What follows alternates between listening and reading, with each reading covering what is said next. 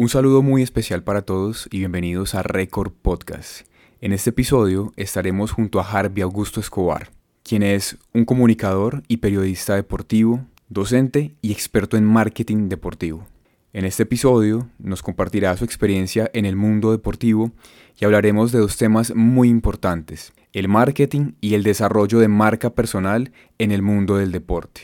No siendo más, sean bienvenidos a este nuevo capítulo y recordemos que el poder de una conversación puede transformar la historia del deporte. Un saludo muy especial para todos. Eh, el día de hoy, en este nuevo capítulo, nos encontramos con el profesor Harvey Augusto Escobar, un hombre también del deporte, como todos los invitados que, que hemos tenido hasta el momento, que su experiencia principalmente se da desde la parte de la comunicación en el mundo deportivo, el periodismo deportivo, la docencia, el marketing y a quien tuve la posibilidad de conocer gracias a un evento que se realizó el año pasado aquí en, en Pereira, un, foro de, deporte que, se realizó y que tuve la, posibilidad pues de, escuchar la ponencia del, del, profe Harvey sobre el marketing deportivo.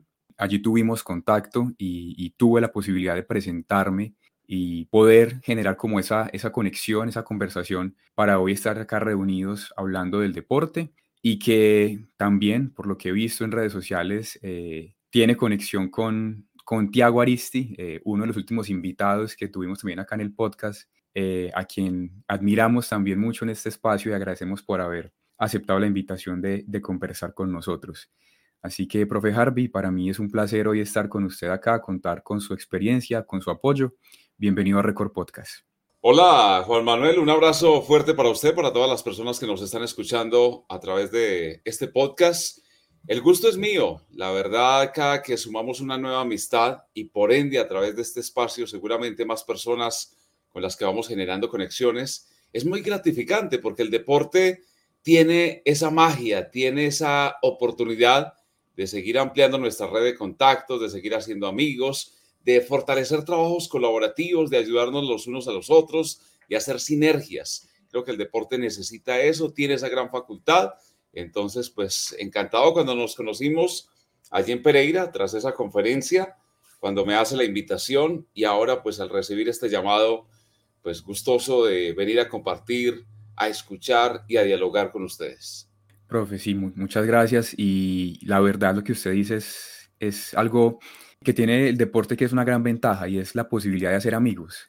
Yo siempre lo he comentado con, con varias personas y es que de pronto eh, en mi campo, que es el campo del derecho, eh, por lo que he podido ver es que las otras áreas eh, del derecho son muy dispersas o, o, cada uno es, digámoslo, por su lado, para decirlo de esa forma más, más común, pero por lo que he podido notar en el mundo del derecho deportivo y del deporte, realmente hay como amistades que, que, se generan y hay una gran disposición para colaborar y hacer crecer el medio. Entonces yo creo que es importante destacar eso y nuevamente pues reiterar la gratitud por, aceptar la invitación. Entonces para ir entrando ya como en materia, a mí me gustaría, profe, hacerle la pregunta que siempre le, hago a todos los, invitados y es pedirle que, que se describan y que nos expliquen a todos los que nos escuchan quién es, o sea, en este caso, cómo se describe o quién es eh, Harvey Augusto Escobar.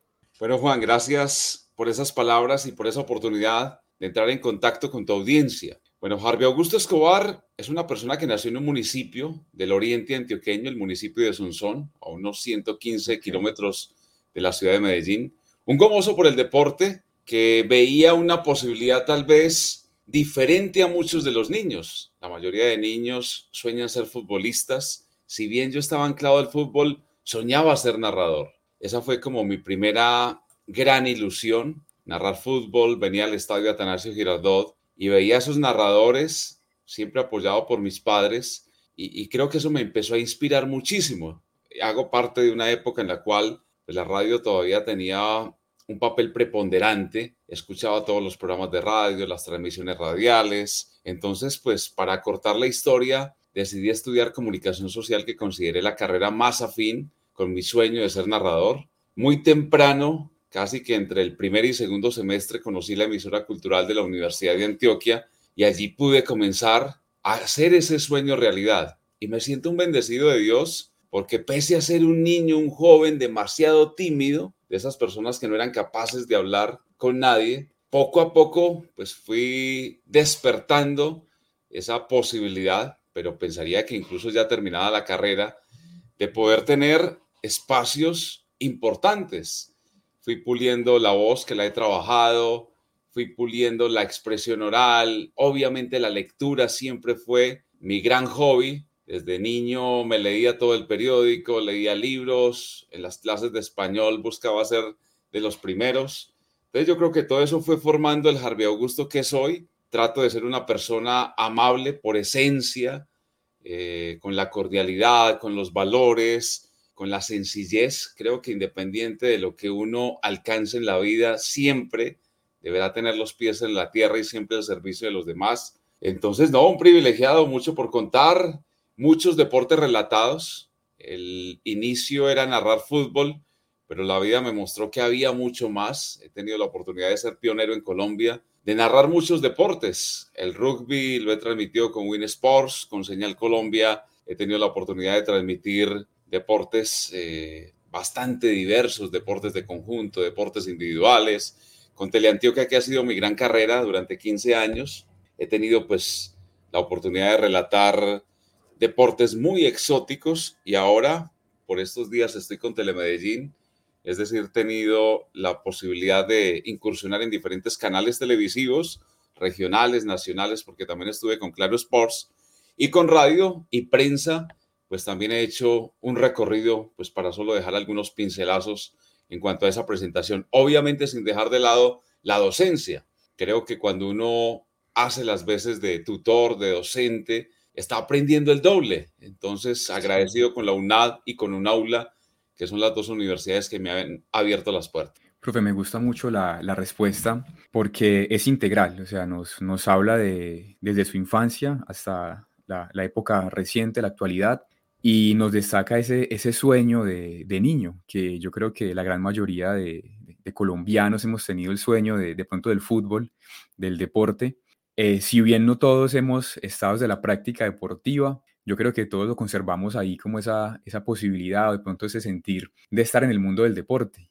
Y lo quiero pronto relacionar con mi historia también un poco ahí para, para conectarnos un poquito más. Y es que me, me pasa lo mismo, o sea, yo también de, desde, desde joven, desde niño, tuve siempre la, ese deseo de estar con el mundo del deporte. Y también en mi, en mi etapa de formación académica tuve la posibilidad de, de acercarme al mundo deportivo. Y creo que eso me abrió mucho las puertas y, y la mente y me ha dado la posibilidad de, de conocer más temas. Entonces, por ese lado siento que, que, estamos muy, muy conectados y me gusta mucho eso que usted está acá, profe, de ser alguien como siempre dispuesto para, la, para las personas, para ayudar y que con la docencia tiene la posibilidad de, aprender dos veces. Yo creo que quien es un tutor, un mentor, un maestro, tiene que ser alguien eh, cargado de, valores y de virtudes para no solo transmitir un conocimiento, sino también la formación integral de una persona. Entonces yo creo que su experiencia en la docencia, en los distintos medios y su formación como persona, yo creo que nos pueden dejar hoy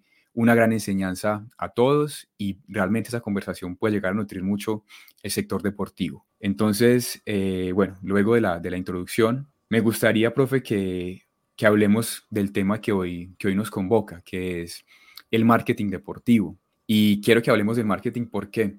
Porque en lo que yo he podido ver en este tiempo en el, eh, en el deporte en Colombia, en, en Risaralda, bueno, en distintas regiones, es que hay un, una gran cantidad de personas talentosas. Desde la práctica deportiva, los deportistas, hay mucho talento en Colombia, también en la dirigencia, personas con grandes ideas en el, en el mundo deportivo y bueno, otras áreas que acompañan el deporte, pero yo siento que hay una gran falencia en el mundo deportivo y es que falta ese apoyo o falta esa, como esa comunicación realmente del trabajo que se hace en los clubes, las ligas, las federaciones, para ganar más apoyo. Entonces, me gustaría que podamos analizar ese, el sector del marketing deportivo, la comunicación deportiva, para ver en Colombia realmente qué podríamos hacer para, para poder fortalecerlo y también aprovechando su experiencia en el departamento de Antioquia, que es una potencia deportiva en Colombia.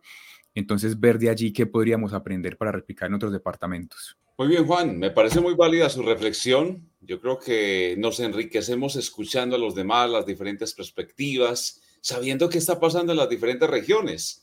Siempre se ha hablado que Colombia es un país de diferentes regiones. Creo que es hora también de saber contextos. La UNAD, la Universidad Nacional Abierta de Distancia, donde me desempeño, pues como tutor me ha permitido eso, tener contacto con absolutamente todos los departamentos, incluso muchos deportistas reconocidos que están en el exterior. Uno mismo va construyendo esa imagen en cuanto a las diferentes áreas del deporte. Yo creo que es un terreno incipiente, el del marketing deportivo. Se han comenzado a dar pasos y eso lo valoro para comenzar la conversación. Yo creo que la academia juega un papel importantísimo en formar, en sensibilizar, en orientar a esos profesionales. Entonces veo que muchas universidades están gestando espacios como simposios, congresos, en los mismos pensum, ya uno encuentra la palabra marketing y eso se hace interesante. Segundo, tiene que partir el interés, la iniciativa por parte de las mismas organizaciones y como tal de los líderes del deporte. El hecho de que estemos hablando aquí de marketing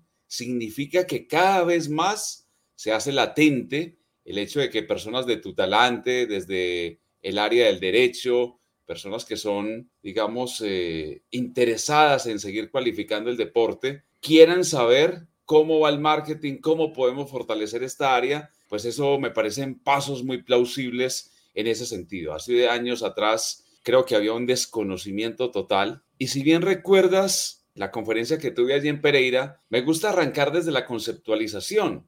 El momento inicial, eh, digamos, pues fue corto, pero el marketing es mucho más allá de la comunicación, es mucho más allá de la venta. El marketing es relacionamiento. Creo que tuvimos en esta introducción algo de eso. El marketing tiene que ir a lo humano, a entender cuáles son las necesidades de esos públicos, de esas audiencias, de esos stakeholders, de esos grupos de interés. A veces desde la comunicación nos dedicamos a crear medios de comunicación, a hablar, pero recordemos, como decía Mario Kaplun, que la verdadera comunicación comienza escuchando. De eso versa precisamente el marketing, de tener ojos abiertos, atentos, de tener los oídos expectantes de qué es lo que quiere la gente. Y recordemos que cada vez más hay nuevos medios, nuevas narrativas, nuevos lenguajes, nuevos formatos. Entonces los hábitos de consumo también se están modificando permanentemente. Yo creo que vamos en un paso interesante, que sería bueno acelerarlo y eso requiere el compromiso o la corresponsabilidad de todos. Los medios tienen que ayudar mucho más en ese sentido de formar, no solo informar, sino también poder entregar espacios como lo estás haciendo, Juan Manuel, y, te felicito por, por ese liderazgo. Yo creo que la academia tiene que ser mucho más visible en ese sentido y las organizaciones. He tenido la oportunidad, antes de pandemia era el director de comunicaciones de la Federación Colombiana de Rugby, desde aquí, desde Medellín. También fui director de comunicaciones de la Liga de Patinaje de Antioquia hasta que llegó la pandemia y pues por cosas que todos sabemos, el deporte de alguna forma entró en jaque mate. Pero los traigo a colación porque no es el fútbol. El fútbol ya de por sí tiene una vitrina, el fútbol, básicamente hablando del profesional, pues tiene ya, ya unos caminos, tiene unos medios de comunicación. Entonces pongo en escena esos otros deportes porque les toca remar un poquito más duro, les toca hacer un trabajo más fuerte de comunicación, de marketing, de posicionamiento. Y con la Federación Colombiana de Rugby logramos ser reconocidos incluso por World Rugby. Y no lo hago por vanagloria, sino porque lo pongo como ejemplo de que sí se puede. Primero tiene que haber una voluntad de los directivos. Segundo, contratar o armar los equipos competentes, idóneos, que quieran de forma coherente alinearse bajo unos objetivos estratégicos. Pero hago hincapié en la planeación. La planeación tiene que ser uno de los aspectos que rijan la hoja de ruta de toda organización deportiva el plan de marketing, el plan de comunicaciones, tiene que estar sí o sí concatenado con lo que son las planeaciones de las organizaciones deportivas. Pero resulta, Juan, que en muchos momentos ni siquiera las organizaciones deportivas tienen una planeación, sino que son reactivas, van viviendo el día a día. Entonces yo creo que hay que hacer parte de esas planeaciones, de esos planes estratégicos, obviamente el área de marketing también en las estructuras organizativas. Me, me, parece interesante el tema de la planeación, profe. Justo en este momento estoy leyendo un libro de, de, un antioqueño también, Alejandro Salazar Justi. Él es un consultor empresarial y él habla de la estrategia emergente. No sé si de pronto usted lo ha conocido, el, el libro, o lo, lo, ha podido eh, escuchar o, o leer.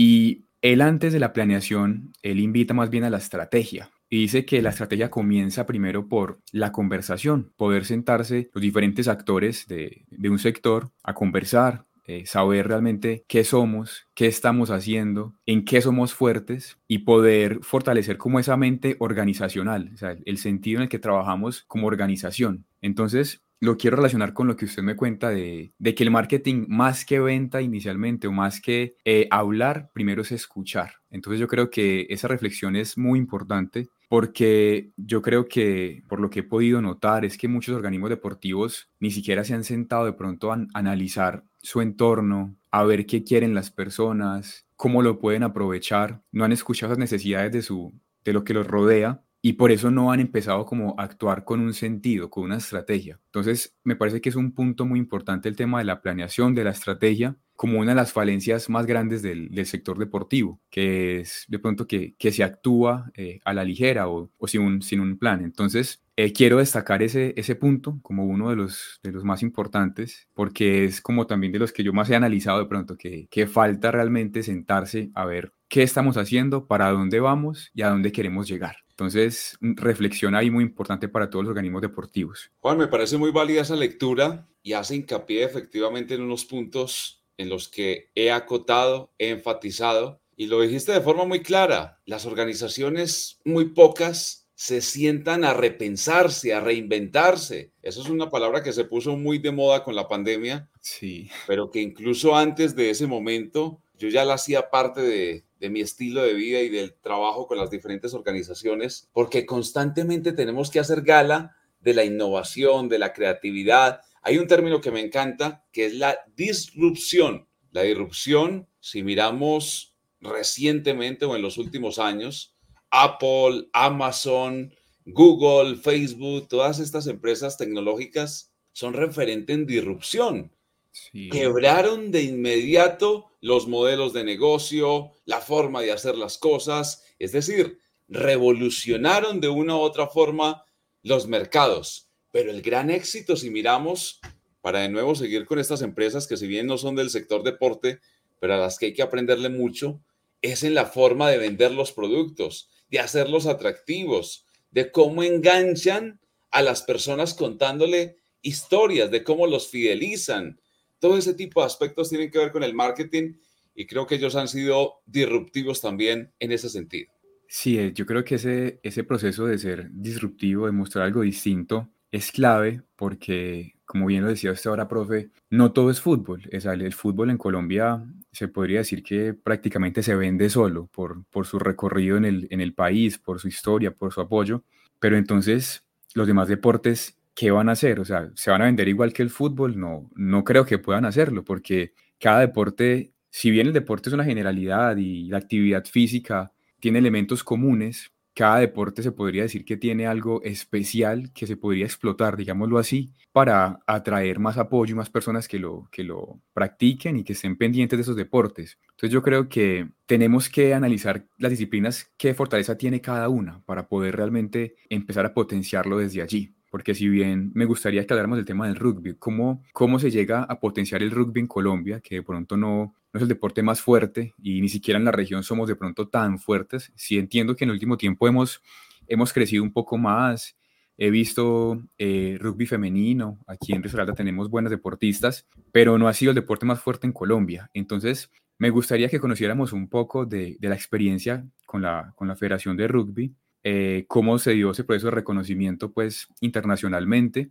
y qué elementos se identificaron que los diferenciaran para poder potenciarlo aquí en, Colombia. Qué bueno, Juan, que podamos hacer recuerdo de, esa experiencia, porque vale la pena recalcar y recapitular todo este tipo de detalles. Partamos de una base. World Rugby, que es la Federación Mundial, surge en 1886. Ya podrán darse cuenta, estimados oyentes de este podcast, la trascendencia, la trayectoria, la longevidad que tiene pues este deporte. Muchos incluso dicen que es una nueva tendencia. No. Profe, y qué, pena lo, lo, interrumpo. ¿El rugby en qué país nace? ¿Es inglés? Inglaterra, en Inglaterra. De, de, hecho, es un deporte hermano del fútbol. En realidad comienzan a practicarse juntos. El rugby incluso es, un, es una población de allí inglesa y de un momento a otro se dividen. Alguien dice, bueno, vamos a jugar especie de fútbol, pero con la mano, obviamente pues con serie de variantes en las reglamentaciones.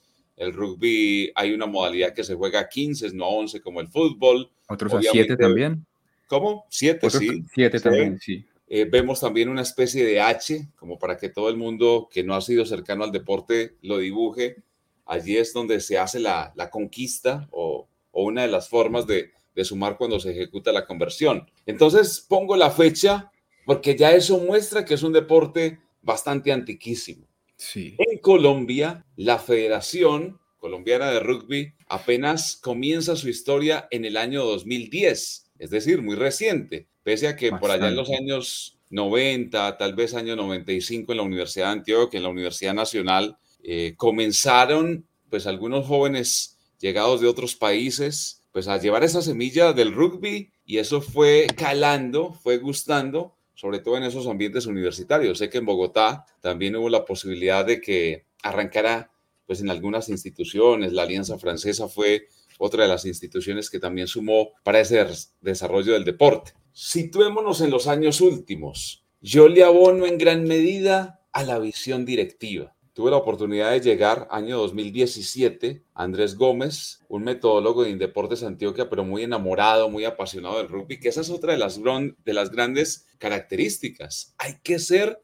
apasionados y conocedores. A veces llegan a las ligas, a los clubes, a los institutos municipales o departamentales, personas que no conocen de fondo. Ya lo dijiste, Juan, jugaste fútbol, de niño soñabas, y eso luego le da a uno la posibilidad, la potestad de tener cierta autoridad. Nosotros desde el periodismo deportivo, ustedes desde el derecho deportivo, saben a qué olía el alimento, saben qué era aguantar el calor jugando a las 12 del mediodía.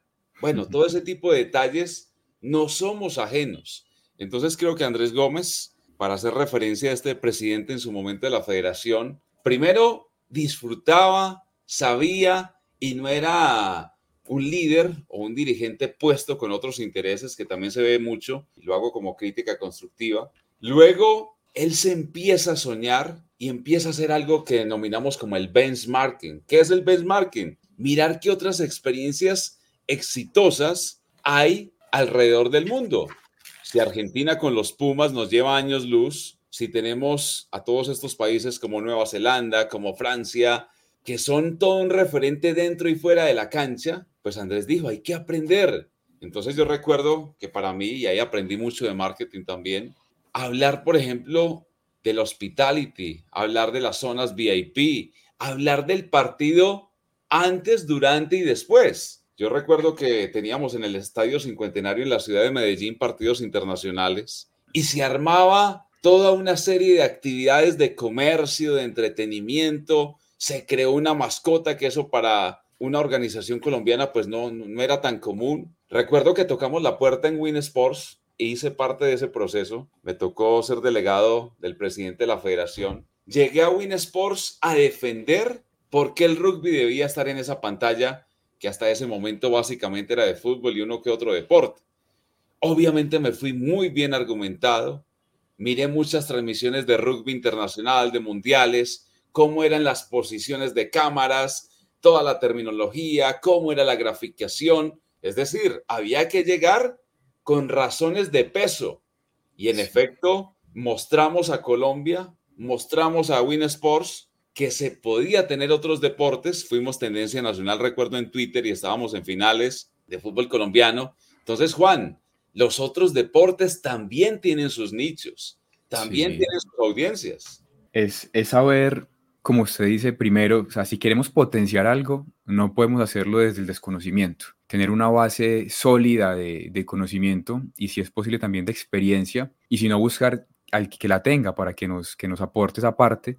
Y desde ahí, desde el conocimiento y la experiencia, empezar a, a movernos. Yo creo que si no hubiera sido así como usted lo plantea, profe, eh, realmente no se hubiera podido dar el tema del rugby en Cámara Nacional, en un, en un canal como WIN, que pues su fuerte es el, es el fútbol, a veces mostrarán de pronto básquetbol, bueno, algún que otro deporte profesional en Colombia, pero yo creo que eso es un hito en el, en, el deporte, poder llevar el rugby a, a, la pantalla nacional y sobre todo porque se creó una experiencia entonces completa alrededor de esa práctica deportiva. El, el pensar en el, en el pre, en el partido y en, el post, en eso que viene después y todo lo que hay alrededor, es algo que, que a veces falla en nuestro país. Eh, he tenido la, la posibilidad de, de conocer algunos eventos deportivos y se enfocan de pronto solo en la práctica deportiva, en el momento de, de, hacer la actividad deportiva, pero lo que hay alrededor no es llamativo ni para, las, ni para la audiencia, para el, público en general, ni para las marcas que, que, pueden llegar a aportar allí también de pronto más, más peso a los, a los eventos. Entonces, aparte de generar una experiencia completa en torno a la actividad deportiva, creo que también es un punto esencial. Otro punto esencial ahí es esa experiencia completa para que no solo sea el deportista el beneficiado, sino que el público encuentre una actividad en la cual también puede pasar un tiempo de, ocio, de compartir con sus familias, que los patrocinadores encuentren un público allí al cual impactar también con sus marcas y que genere un crecimiento para el deporte en general. Entonces, invitación muy importante pues para quien nos escuche y quiere reflexionar en esto es crear experiencias en torno a la actividad deportiva. Me parece muy, muy esencial. Todo lo que hemos venido hablando, Juan, tiene que ver con el marketing. Marketing es crear experiencias y creo que en eso nos falta mucho más en Colombia y cualquier deporte tiene esa posibilidad. Marketing tiene que ver con métricas, con reconocernos y autoconocernos de manera excelente, saber cuáles son nuestras fortalezas, pero también nuestras debilidades Hoy muchas decisiones de marketing, de patrocinios, se basan en los datos. Recuerdo también que esas reuniones en Win Sports y con diferentes patrocinadores y aliados, llegábamos con cifras muy concretas. Antes de eso, de llegar a Win Sports, de llegar a grandes patrocinadores, tuvimos que hacer un trabajo muy fuerte aprovechando el fortín de las redes sociales, pero creamos comunidades. Adicional a ello, sabíamos digamos, con cierta exactitud, digo con cierta porque nos remitíamos a lo que nos proporcionaba Facebook, Instagram, pero teníamos en el radar cuál era la audiencia, entre qué edades, de qué ciudades, cuando hacíamos transmisiones a nivel internacional, pues también buscábamos hacerla de gran calidad, con relatores, con comentaristas, con reporteros, con expertos que nos dieran una transmisión. Y ahí fue donde nos fuimos abriendo paso con Sudamérica Rugby primero, que es la especie de confederación sudamericana. Luego, World Rugby, como ya lo mencionamos, para complementar algunas historias. Recuerdo que durante pandemia, cuando todo el deporte se paralizó, nosotros salimos abanderados en temas educativos, a formar a los periodistas, concentramos nuestro esfuerzo en que ese tiempo no se podía perder, sino por el contrario, pues aprovechar a que si los deportistas estaban quietos, pues había que movernos como organización con otro tipo de acciones. Entonces hay que ser muy recursivos, hay que ser capaces, integrales y de alguna forma pues saber leer el panorama, que si bien se tiene una planeación, pues saber redireccionar de acuerdo a cómo se vayan eh, presentando las circunstancias. Y yo creo que, que en ese aspecto de ser recursivos, los colombianos tenemos una gran ventaja porque es algo cultural, es algo que viene como con nosotros, de que de pronto en muchos momentos no hemos tenido todos los recursos a la mano eh, por distintos motivos y hemos tenido que inventarnos y reinventarnos para poder alcanzar los objetivos. Entonces yo creo que ahí contamos con ventaja porque sabemos trabajar con poco. Entonces hay que aprovechar también esas, esa recursividad para que cuando llegue el momento de contar con más recursos y con más oportunidades, sepamos aprovecharlas. Entonces yo creo que ahí, ahí vamos con en Colombia y aprovechar también mucho eh, qué tiene la región. Yo, yo quiero como analizar eso, eso, profe, porque no en todas las regiones van a pegar todos los deportes. Lo hablo así como muy, muy coloquial, pues, pero de pronto eh, lo podemos ver, no sé, en la costa caribe eh, es más fuerte el béisbol, por ejemplo. Y acá en mi región el béisbol ya ni siquiera se practica, ya no hay escenario deportivo en Risaralda para practicar béisbol. En un momento lo hubo, pero ya no lo hay. Entonces también es ver eh, la región que quiere y, la región que, que, nos está pidiendo y, qué fortaleza hay para, para, o sea, qué tenemos de fuerte para poder potenciarlo acá. Entonces, de pronto habrá regiones en las que el rugby no, no se haya potenciado tanto, pero en otras sí. Entonces también saber en qué sectores enfocamos nuestros, nuestros esfuerzos para de pronto no trabajar en vano, sino aprovechar realmente dónde somos fuertes para poder crecer. Eso tiene que ver también con la estrategia, ya lo mencionaste, hay que ser estrategas, pero la estrategia precisamente es exitosa en la medida que uno tiene diferentes opciones. Ser un buen estratega es plantear diferentes escenarios y eso también lo enmarca la planeación. Y es muy cierto, yo creo que cada región debe tener muy claro eh, cuáles son esas fortalezas desde la misma temperatura, desde la contextura, el biotipo de los deportistas. También hay que saber jugarnos nuestra táctica en la vida como organizaciones. Yo recuerdo, para seguir con ese caso de rugby, que Andrés Gómez nos decía, tal vez no seamos los mejores en el campo de juego. Y eso que clasificamos a los Olímpicos con las damas, eh, eso fue en Río 2016, y hemos llegado a una serie de sitiales impensados por el corto periodo eh, de práctica del deporte en Colombia. Pero él nos decía, tal vez no seamos los mejores, nunca podremos igualar Argentina, Uruguay, a estas grandes potencias, a Brasil, por el dinero, por la infraestructura, por los países, bueno, por todo lo que se quiera, pero sí podemos ser los primeros en temas como las comunicaciones, en temas fuera del campo de juego. Entonces nos reunía, además con un estilo muy diferencial. La Federación Colombiana de Rugby no tenía ni siquiera oficina. Nosotros nos reuníamos en distintos sitios y no tenía oficina no porque no tuviera los recursos, sino que hacía parte de un estilo diferencial. Nos íbamos a, diferentes marcas y qué pena mencionar, pero por ejemplo un día estábamos en McDonald's, otro día estábamos en Starbucks. Un poco lo que queríamos era salir de ese estilo tradicional. No quiero decir que todas las organizaciones deban tomar otras razones de ser. Cada organización tendrá su diferente cultura corporativa. Sin embargo, vale la pena reinventar, hacer las cosas de otra forma y saber a dónde apostarle. Ahí se centró el objetivo de la federación en ese momento y a fe, pues que pudimos, yo lo digo también como, como una de las grandes satisfacciones personales. En el año 2019 me invitaron de la Confederación o de Sudamérica Rugby, para ser exactos, a todos los comunicadores de las distintas federaciones o uniones, como también se les llama en el argot internacional. Y vaya sorpresa que me trajo la vida, estando en Montevideo, Uruguay, tuve la oportunidad de ser el presentador oficial de la Superliga Americana de Rugby. ¿Se imaginan ustedes estar en uno de los clubes más rimbombantes? No hablo de Harvey, hablo de Colombia, ser un país de los más chicos, si se quiere, en historia y sin embargo poner a un representante colombiano, además con la casualidad y curiosidad de que generalmente en Argentina, en todos estos países, incluido Uruguay, se les llama rugby. Aquí en Colombia le decimos rugby. Entonces yo, de alguna forma, sabiendo que estaba la gran capa, la gran esfera, y yo decía, digo rugby, digo rugby, y me dijeron, no, diga como usted lo dice. Y eso, cuando yo decía rugby, sí veía que generaba cierta situación como, uy, ¿a quién trajeron? ¿Qué pasó? ¿Por qué dice? Lo cuento como parte de la anécdota, pero creo que fue un gran triunfo pues, eh, para Colombia. Obviamente, pues poder tener a una persona allí que, que hiciera de presentador en la primera vez que hacían una Superliga Americana de clubes, donde además Colombia participaba por primera vez. Creo que esos son como victorias que, que se van teniendo y que de pronto muchas veces no, no se analizan a profundidad, pero son grandes victorias para, para el deporte en Colombia, porque como bien usted lo dice, pues acá las potencias en ese deporte están más bien al sur de América.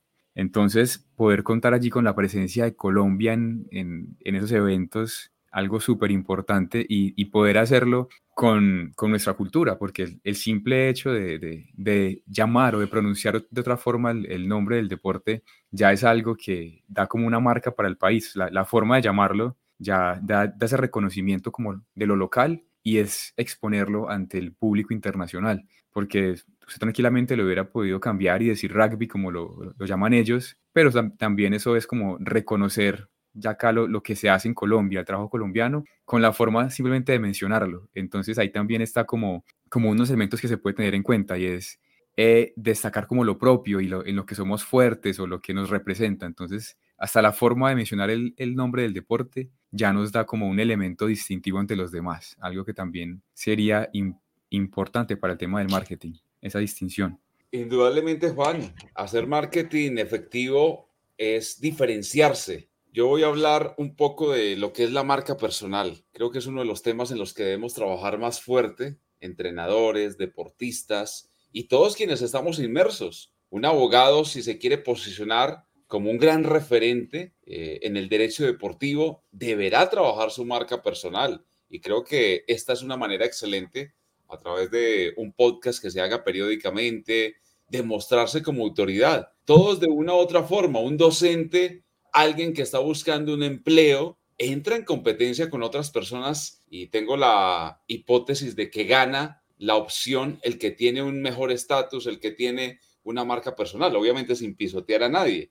Pero marca personal es ganarse ese reconocimiento, pero además que sepan qué ofreces, qué vendes, qué haces, cómo puedes servir a los demás. Yo analizo las redes sociales de muchas personas y obviamente hago la, autocrítica también personal y veo que muchas veces se ponen situaciones sin trascendencia, podríamos aprovechar mucho más esa cotidianidad mostrando qué hacemos, cuáles son nuestras virtudes, cuáles son nuestros valores.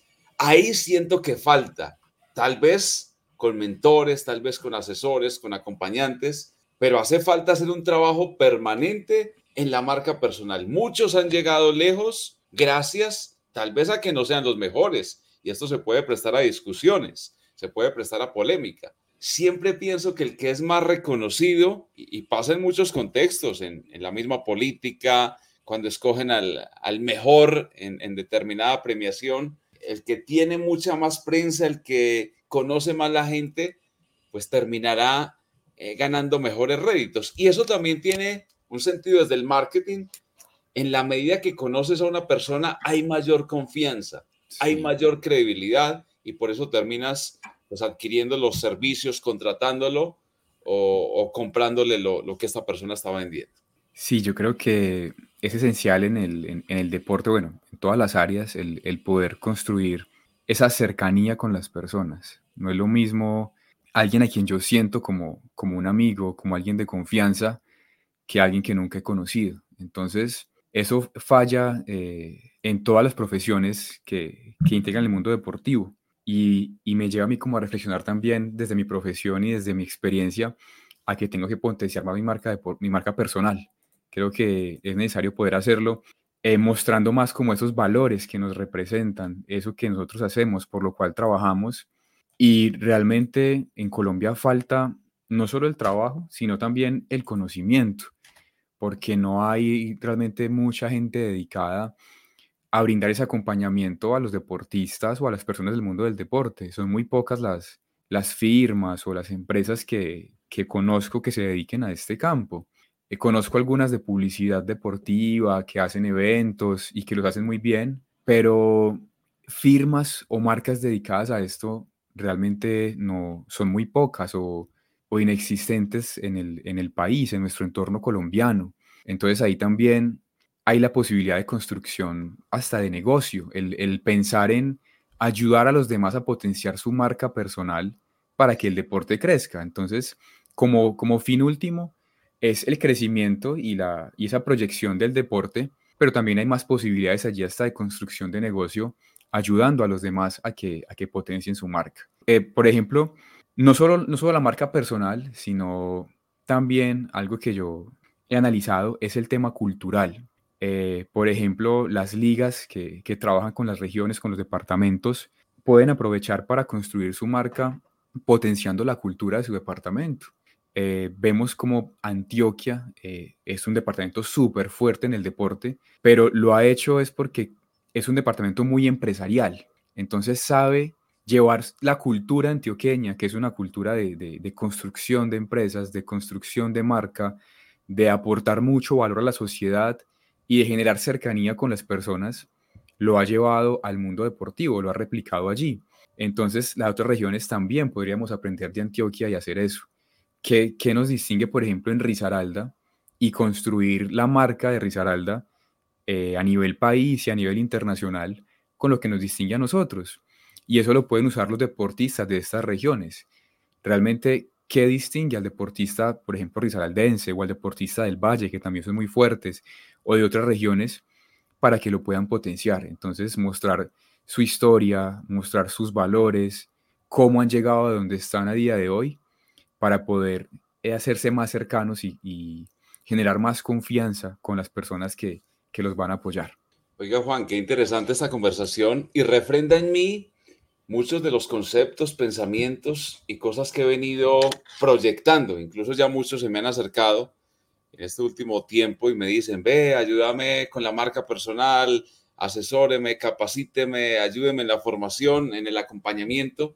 Y he venido, pues tal vez en este último periodo de tiempo, eh, fortaleciendo cada vez más una marca. Uno ha fortalecido ese nombre, pues Harvey Augusto Escobar a través de los medios y diferentes espacios académicos y demás pero ahora he querido con Harvey Sports un poco salir a suplir esas necesidades que tienen los deportistas, las organizaciones, los mismos líderes en diferentes eh, sectores.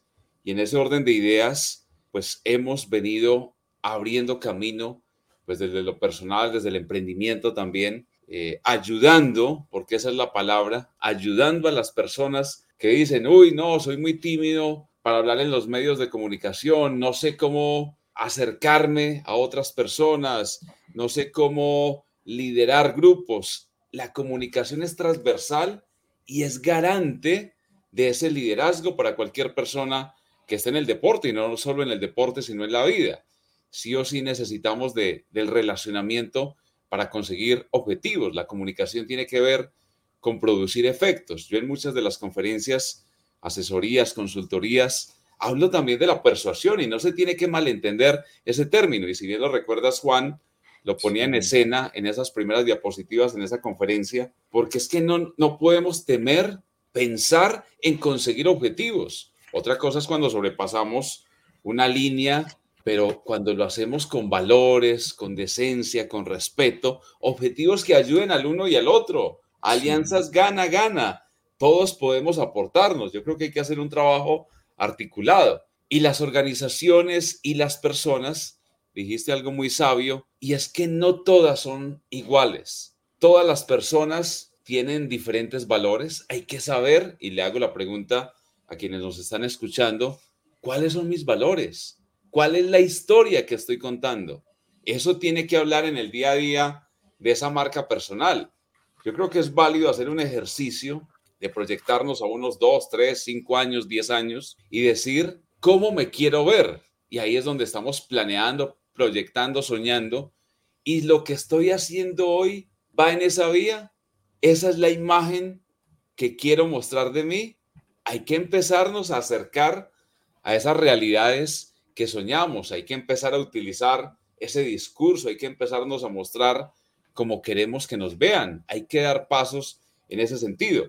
Y reconozco, he tenido la oportunidad de acompañar y cubrir diferentes eventos. Y en ese orden de ideas, claro, cada región tiene sus particularidades. Incluso dentro de los mismos departamentos, uno encuentra también, digamos, esas diferencias eh, en la idiosincrasia. Cada departamento, cada persona debe saber qué, qué es su cultura. Así como las personas, valga la redundancia, tienen su personalidad, las organizaciones, las regiones también tienen una identidad. Yo creo que es importante reconocer ello y eso hace parte también del marketing, porque obviamente hay que buscar marcas que sean afines. Yo siempre pongo también un ejemplo de Rigoberto Urán, que es un ejemplo por excelencia desde mi punto de vista de lo genuino y, tiene que ver mucho con lo que estás hablando, Juan. Eh, el paisa, descomplicado, de alguna forma a veces, eh, con su lenguaje muy natural, porque es de un municipio, es de Urrao, en el suroeste antioqueño. Entonces, esa es la semblanza y por eso aquí lo buscan muchas marcas, porque representa, claro, eh, el típico paisa, y lo voy a decir eh, con orgullo, el, el, campesino, el montañero, pero es que eso lleva una serie de atributos el berraco, el trabajador, el laborioso, eh, bueno, el que no se le arruga nada para, para entrar como en ese lenguaje coloquial también. Eso yo creo que es el mayor ejemplo en este momento de, de, marketing, de marca personal. Eh, Rigo ha hecho, me atrevería a decir lo que ningún deportista colombiano ha hecho. Tenemos referentes deportivos del, del fútbol, de otros deportes, eh, leyendas y viejas glorias, como lo queramos llamar, pero lo que ha logrado Rigo, y más en este último tiempo con, con, su novela, con su historia, yo creo que ninguno lo ha logrado. Eh, nadie ha logrado conectar tanto con las personas como lo ha hecho Rigoberto, porque él se mostró tal como es, eh, natural, eh, mostrando su región, orgulloso de sus orígenes, y a partir de allí se acercó a las personas. ¿Y qué logró con eso? El apoyo en su práctica deportiva, que uno se, se levante y ponga el televisor a ver eh, alguna carrera para ver a Rigo, pero además de eso también que uno quiera consumir algún producto que, que represente o que venga de la mano de la marca de Rigo. Eh, sus restaurantes, sus cafés, eh, las bicicletas, la ropa deportiva, ya se venden solas. Yo creo que, no sé si está mal lo que voy a decir, pero no importa tanto el producto, sino que importa es el nombre de él para vender ese producto. O sea, el nombre de él es el que mueve, no, no solo por el producto, que seguramente también es muy bueno, pero mueves el nombre de él a la hora de generar algún producto que lo beneficia a él económicamente, pero que le aporta algo también a las personas, ya sea entretenimiento o algún servicio o algún producto para uso de la vida diaria. Entonces, es un gran ejemplo que tenemos en Colombia de, de ser autóctonos, de ser naturales y aprovechar como lo que, lo que tenemos a nuestra mano. Yo creo que hay muchos aspectos y eso da para toda una clase eh, de marketing y son muchos aspectos a tener en cuenta. Primero, aprovechar ese momento deportivo, aprovechar la prensa, aprovechar ese cuarto de hora, porque recordemos que los deportistas están expuestos a lesiones, a bajones en el rendimiento. Entonces creo que no pueden esperar a terminar sus carreras, no saben si puede acortarse. Yo creo que casi que desde niños jóvenes hay que trabajar fuerte en la formación y es otro de los aspectos que desde lo personal, pues también vengo ya empezando a hacer contactos con diferentes ligas, incluso no solo en el departamento de Antioquia, para ayudar a esa mentalidad. Todo arranca por la mente y hay que empezar a hacer los integrales. Si usted mira deportistas integrales, hoy cada vez tienen una mentalidad mucho más integral y entonces lo trabajan los psicólogos, los coaches, eh, hoy ya también se miran aspectos que tienen que ver con lo académico, que tienen que ver con el negocio. No es un pecado, antes por el contrario, me parece muy válido de que los deportistas hablen y piensen abiertamente en el negocio. Hemos sido muy sociales y está bien lo social. El deporte tiene mucho para mostrar desde lo social, desde su impacto. Sin embargo, también sabemos que una carrera no va a durar toda la vida entonces hay que empezar a proyectar. Yo creo que Rigo también tiene equipo y lo hemos visto en la novela. Yo ya lo conocía, pues obviamente por diferentes situaciones. Eh, su esposa está detrás, mirando en lo financiero, mirando en las ideas de negocio, mirando en cómo darle salida. Hay un gerente de la marca Go Rigo Go. Yo alguna vez le vi una entrevista que le hicieron a la esposa de Rigo y esta frase se me quedó y siempre la comparto también en diferentes espacios y es ocupar esas sillas que están desocupadas. Eso también tiene que ver con lo que hablábamos hace un rato, de buscar dónde hay oportunidades, de saber tener el olfato. Ellos entendieron que alrededor del ciclismo recreativo había una gran cantidad primero de personas y las personas son clientes. Segundo, había una serie de momentos importantes, había una serie de necesidades y todo eso se, se constituye en oportunidades de negocio. He tenido la oportunidad de transitar pues muy cerca de la finca de Rigo en el oriente antioqueño. Es un sitio que se mantiene lleno.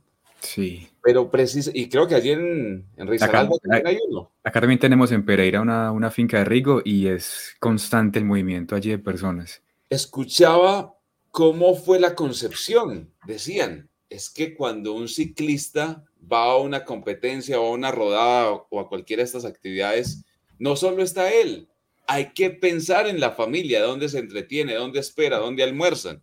Y así por el estilo surgieron cada uno de los productos. Entonces creo que, que ha habido un éxito en ese sentido grande. Adicional a ello, un buen relacionamiento, seguido de ello también arriesgarse, porque para el emprendimiento, para todo lo que tiene que ver con este tipo de detalles, hay que explorar parte de las metodologías. Por ejemplo, Lean Startup nos dice que hay que explorar, hay que aprender, hay que estar iterando para utilizar pues uno de los términos muy específicos de lo que concierne a los emprendimientos y a ese lenguaje nuevo de las startups y todo este tipo de situación.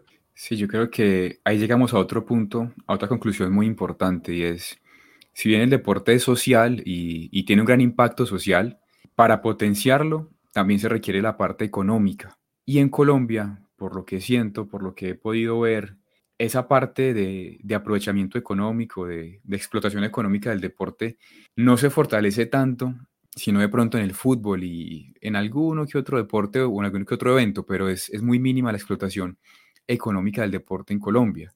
Y vemos el caso de Rigo, sí, sí es muy importante, pero podríamos ver también, analizar el caso de Estados Unidos con su modelo deportivo, que si bien ellos también tienen, yo lo podría decir así, un enfoque social, por ejemplo, con el acompañamiento que le brindan a los deportistas para que estudien, con sus becas y todo, lo hacen más como para cuidar el talento y conservar el deporte espectáculo ellos brindan, es una gran experiencia, como lo decíamos al comienzo, en torno a la actividad deportiva, que a la final puede que para muchas personas no importe tanto lo que pasa en el campo, sino que importa más lo que hay alrededor o lo que pasa en el entretiempo.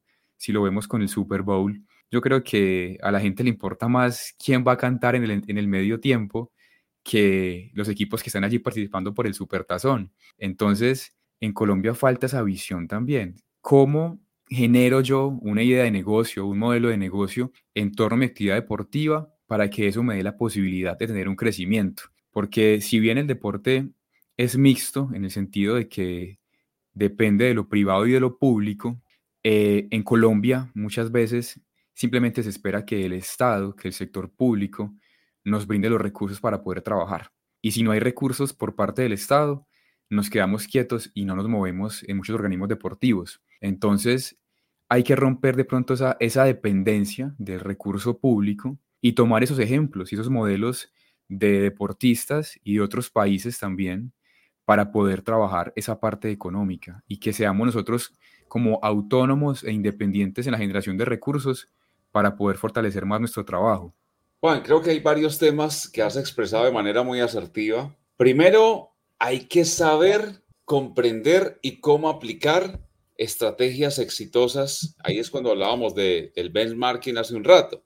Estados Unidos y el deporte norteamericano se ha caracterizado por el deporte espectáculo, el merchandising, todo ese tipo de situaciones. Claro, el Super Bowl, eh, para sumarle a lo que decías, están expectantes cuál va a ser el comercial, cuál es la publicidad más novedosa. Sí.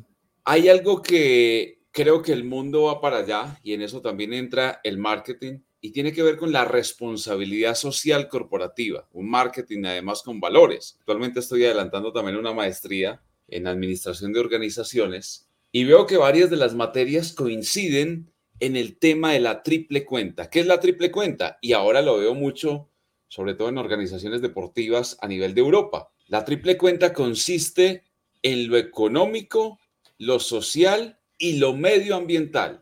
Lo económico tiene que fortalecerse mucho más. Hay que buscar otras fuentes de ingresos. Hay que diversificar y no quedarnos esperando solo papá Estado, porque nos hemos vuelto muy dependientes.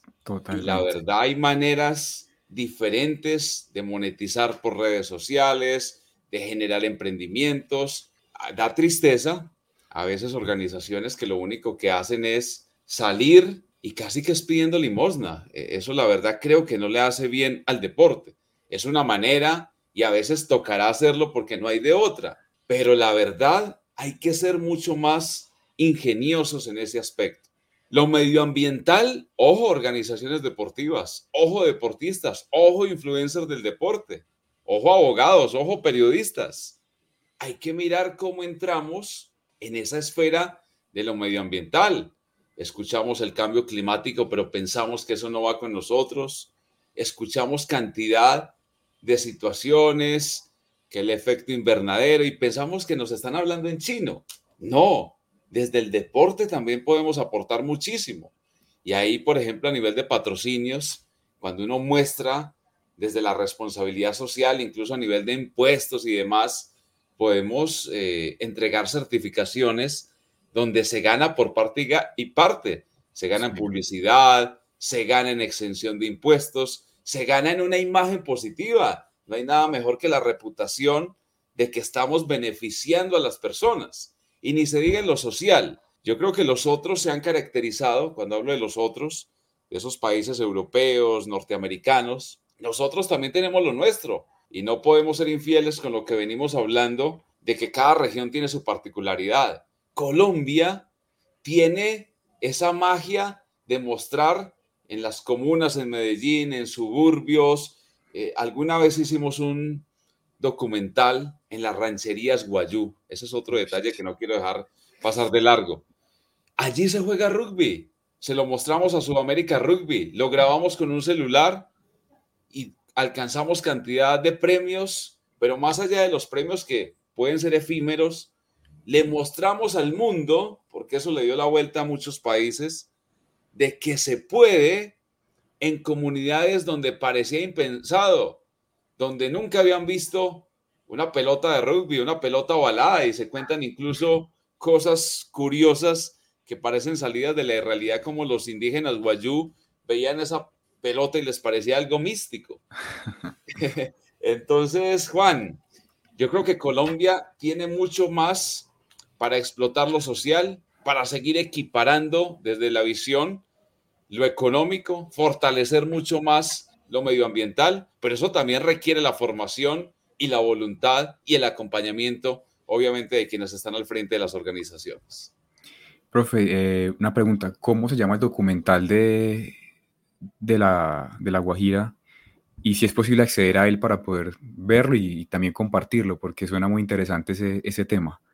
Eh, deme un instante, recuerdo que le puse un try a la esperanza, si mal no recuerdo. Voy a, voy a mirarlo en YouTube y por supuesto se lo voy a compartir en este momento por el chat interno, porque bien vale la pena. Eh, inicialmente no lo teníamos previsto, estábamos en un sudamericano juvenil, allí en La Guajira. Y bueno, dentro de esas cosas que son el legado, que precisamente tienen que ver con marketing, con comunicación, con organización, lo que hicimos fue irnos con la selección paraguaya.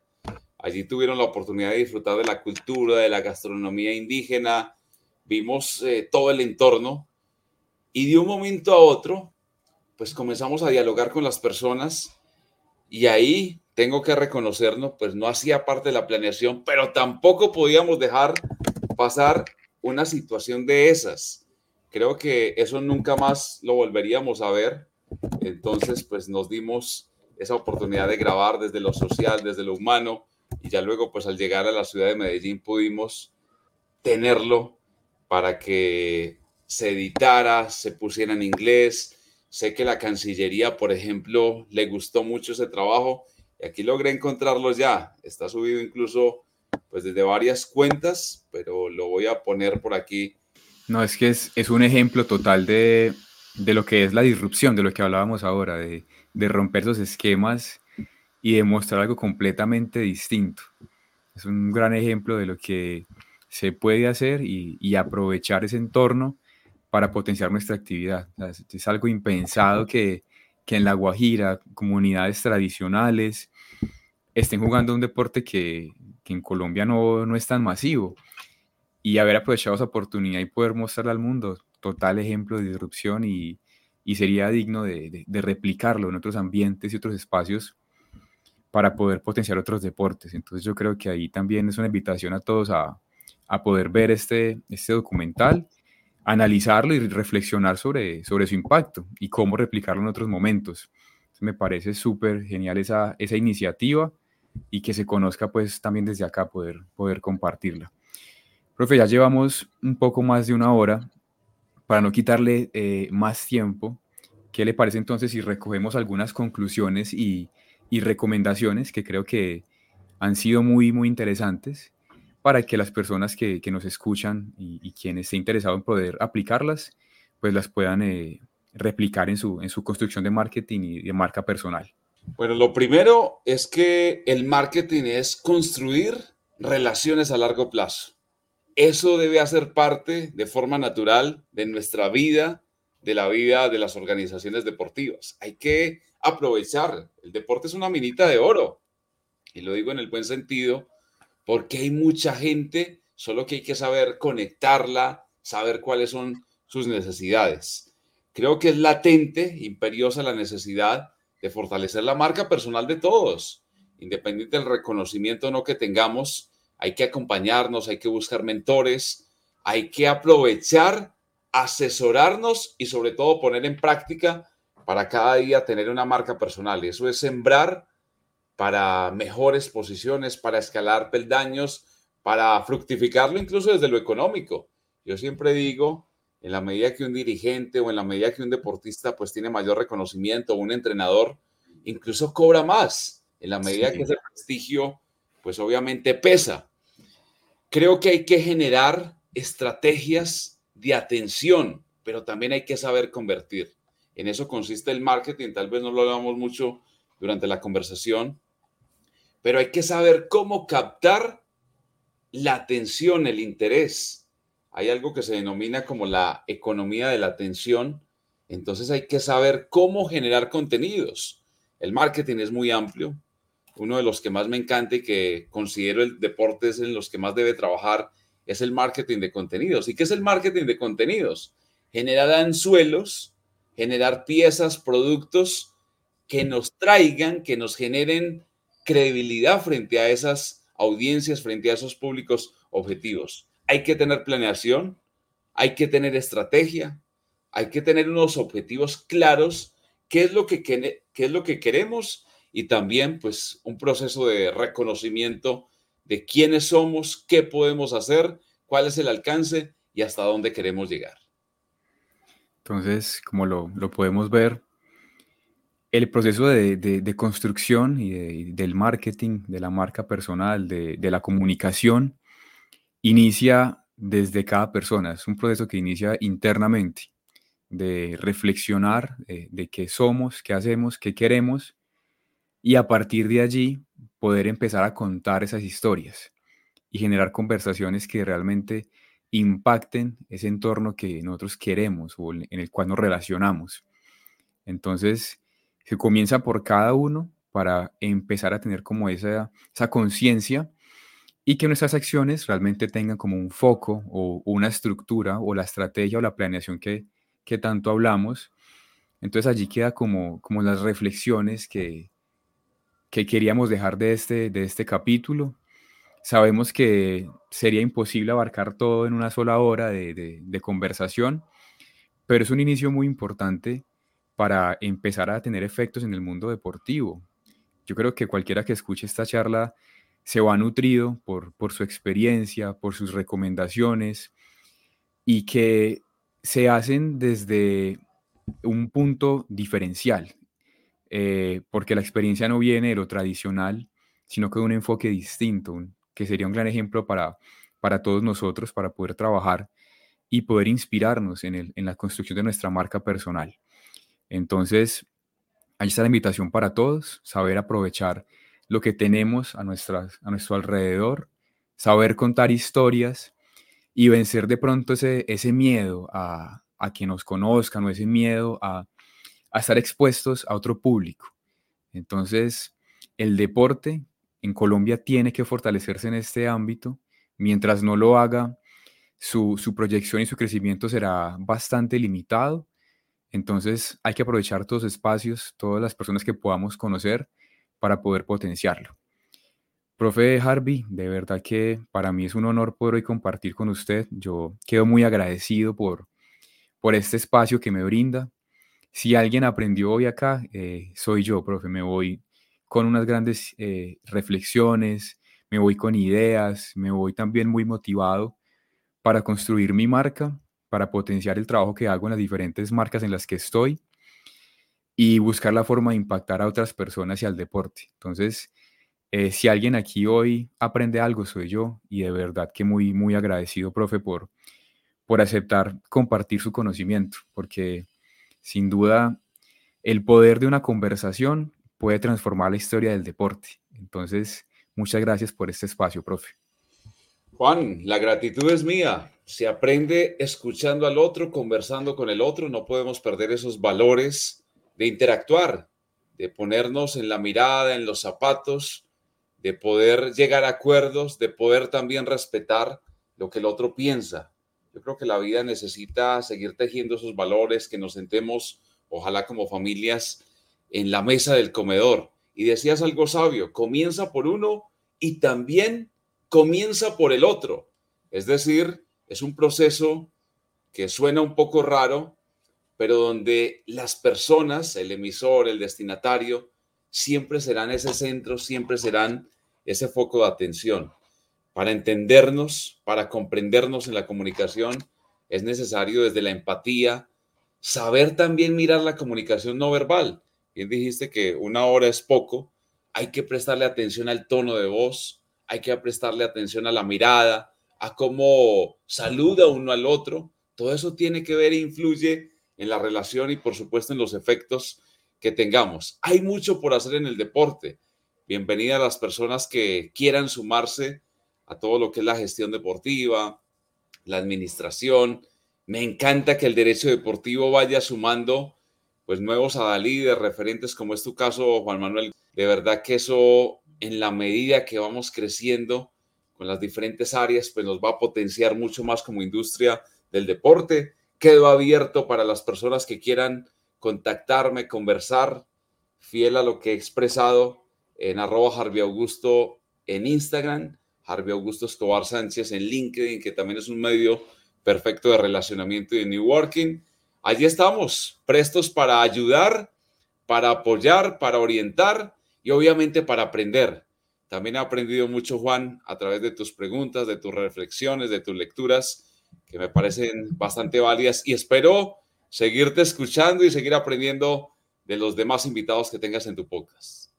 Profe, claro que sí. Eh, este es como la, la vuelta de, de, este proyecto, el, el retorno luego de, de esa pausa que, que, tuvimos y es la motivación para, para, continuar trabajando. Entonces allí queda la invitación pues para todos, para que sigamos conversando en torno al deporte y para que sigan el, el trabajo que, que, hace el profe en, en sus redes y que, que allí nos muestra.